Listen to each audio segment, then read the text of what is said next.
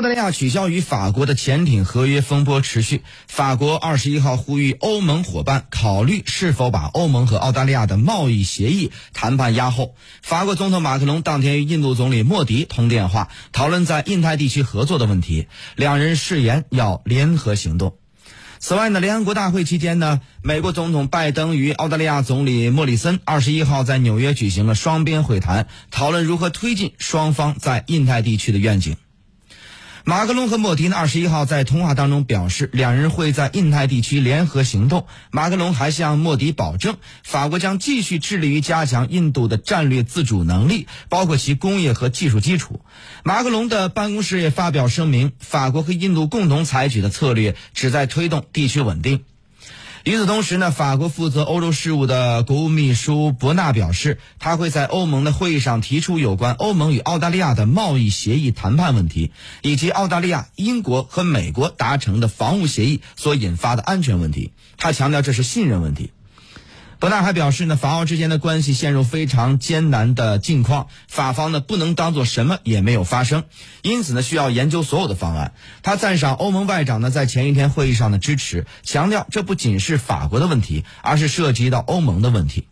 德国也力挺法国，声言澳大利亚撕毁合约是警告，那么提醒欧盟要在外交和安全政策上建立统一战线。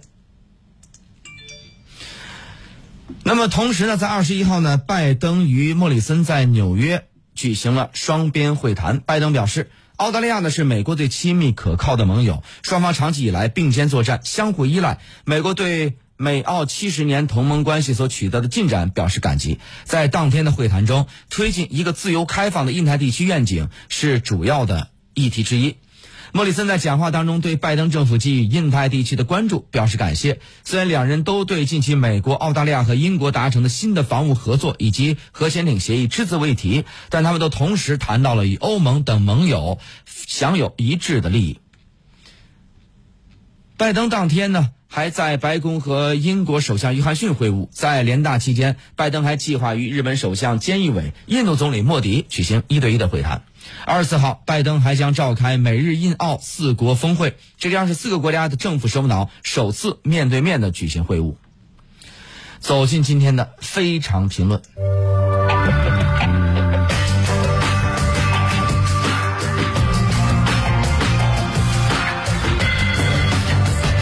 我们看到美英澳三方勾结牺牲法国利益啊，法方可以说是怒火中烧啊。如何来看待这场风波后续的发展呢？非常评论。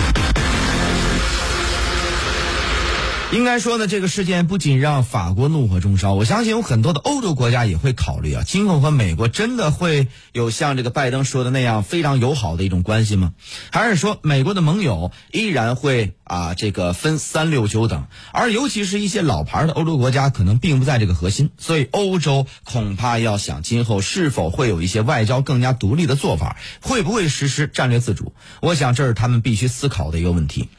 其实对法国来说呀，这次仅仅。仅是在金钱方面就已经损失了很大的一单这个军火生意。我留有留意到这个一个数字，有些数据呢显示，现在呢这一单价值呢，呃，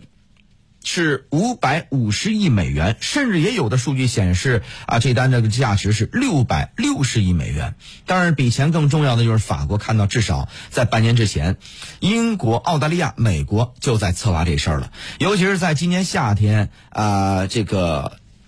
这个峰会的时候啊，然后这个法国呢一心想着是英国脱欧之后啊，法英贸易将会面临一些问题。可那时候呢，英国还是瞒着法国，当然也是包括美国和澳大利亚啊，他们在谈了一个新的联盟。当然，这个新联盟的色彩是非常非常明确的，那就是以英语国家为轴心的盎格鲁萨克文萨克森文明啊。所以我刚才提到的一些老牌的欧洲国家，比如说。法国，比如说德国，他们并不是英语国家，所以呢，他们和美国之间的距离恐怕不会如同他们所想的那样。随着特朗普下台，就会弥合。那么再加上前段时间阿富汗撤军，欧洲国家同样看到美国在迅速撤离之后啊，留给欧洲的时间是非常之少的。欧洲国家非常仓促的去进行了一次草草收兵，也可想而知，今后虽然他们也是美国的盟友，但我想在面对自己本国利益的时候，美国就不会再强调他们所主张的多边主义了，而什么呢？一定会是单边主义。另外，美国、欧洲国家所谈的多边主义呢，我觉得也是为了美国的全球霸权主义而服务的工具。这种情况之下，相信欧洲啊就会再度反思，也许拜登入主白宫之后所说的要拉着民主价值观相近的一些国家做的事情，但是这里边他一定会去分三六九等的，而他们恐怕这个欧洲啊恐怕还不在这个核心范围之内。好了，私家车看天下，我是谢飞，这个时段就这样了，我们稍事休息，稍后继续回来。